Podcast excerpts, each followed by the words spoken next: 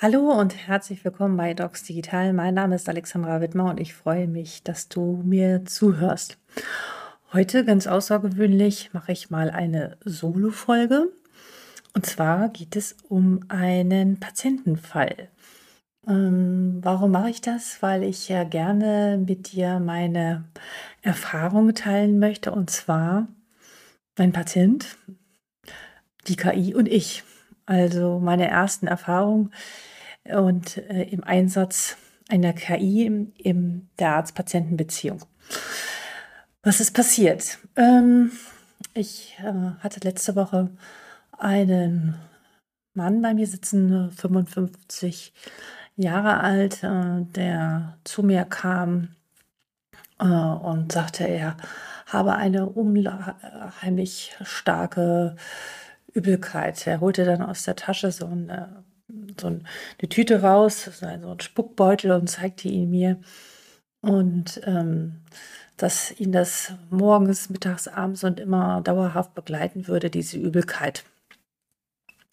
Ähm, ich äh, hatte ihn übernommen von einer anderen Kollegin und äh, sah natürlich aus der Anamnese, dass dieser Patient schon sehr viele Jahre äh, eine rezidivierende Depression hat. Und ähm, mein Gefühl sagte mir, hm, irgendwie würde ich das in diesem Rahmen einordnen. Und von dem, was er beschrieben hat, war für mich eigentlich relativ schnell klar, dass das eine Art Somatisierung war. Aber diese Übelkeit war in der letzten Zeit immer mehr geworden und hatte dazu geführt, dass der natürlich mehrfach beim Hausarzt gewesen war, Gastroskopien, äh, Koloskopien und alle Sachen, alles Mögliche stattgefunden äh, hatte, ähm, um natürlich eine organische Erkrankung auszuschließen. So, und nun saß er da vor mir und sagte, boah, er hält es nicht mehr aus mit dieser Übelkeit. Und dann habe ich das erste Mal mir gedacht, hm, ich hole jetzt mal mein Handy raus und schlage diesem Patienten vor, wir nutzen mal den Symptomchecker Ada Health. Achtung, Achtung, ich habe keine Aktien da drin. Das ist jetzt unbezahlte Werbung in Anführungsstriche für diesen Symptomchecker. Und habe gesagt zu ihm, wissen Sie was? Wir gucken mal nach und geben mal dieses Symptom der Übelkeit bei äh, dieser, bei dieser Symptomchecker-Plattform an. Der Patient kannte es nicht, aber ich habe mein Handy auf den Tisch gelegt, habe gesagt, wir machen das jetzt mal zusammen. Und dann hat er, dann sind wir die Symptome durchgegangen und er hat alles Mögliche erzählt. Und ähm, es hat ungefähr so ja, drei, vier Minuten gedauert. Und dann gibt es ja immer am Ende so ein Report mit den häufigsten Erkrankungen oder die einem vorgeschlagen werden. Und natürlich stand an oberster Stelle eine schwere Depression. Also schon genau passend zu dem, was ich mir überlegt hatte. Aber jetzt kommt es. Das war total spannend. Und das ist das, was ich gerne mit dir teilen möchte. Meine drei wichtigsten Erkenntnisse aus diesen paar Minuten, die wir da investiert hatten, waren, dass es die Beziehung zwischen mir und diesem Patienten wirklich gestärkt hatte. Ich glaube, er sagte dann noch, Mensch, toll, dass wir das gemacht haben.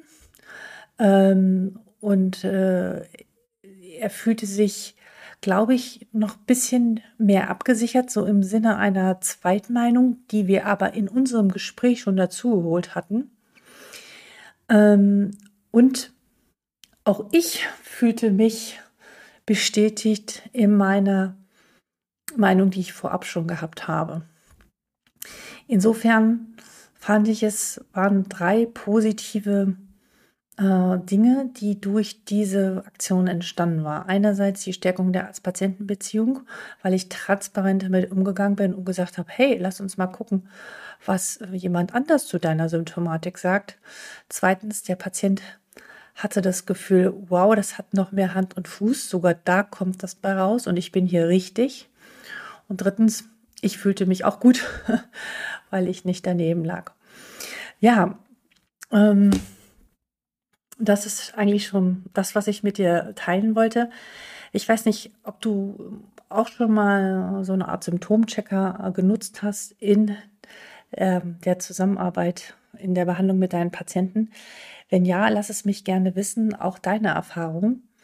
Die du mitgemacht hast und äh, schreibe mir gerne unter info@stocksdigital.de.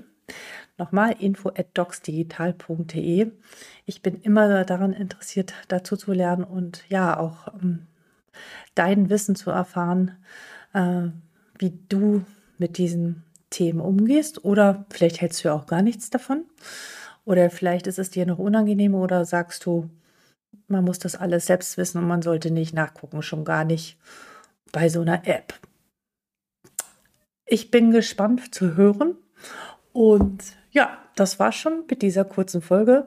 Ähm, ich würde mich freuen, wenn du diesen Podcast und Videocast abonnierst und wir uns demnächst wiederhören.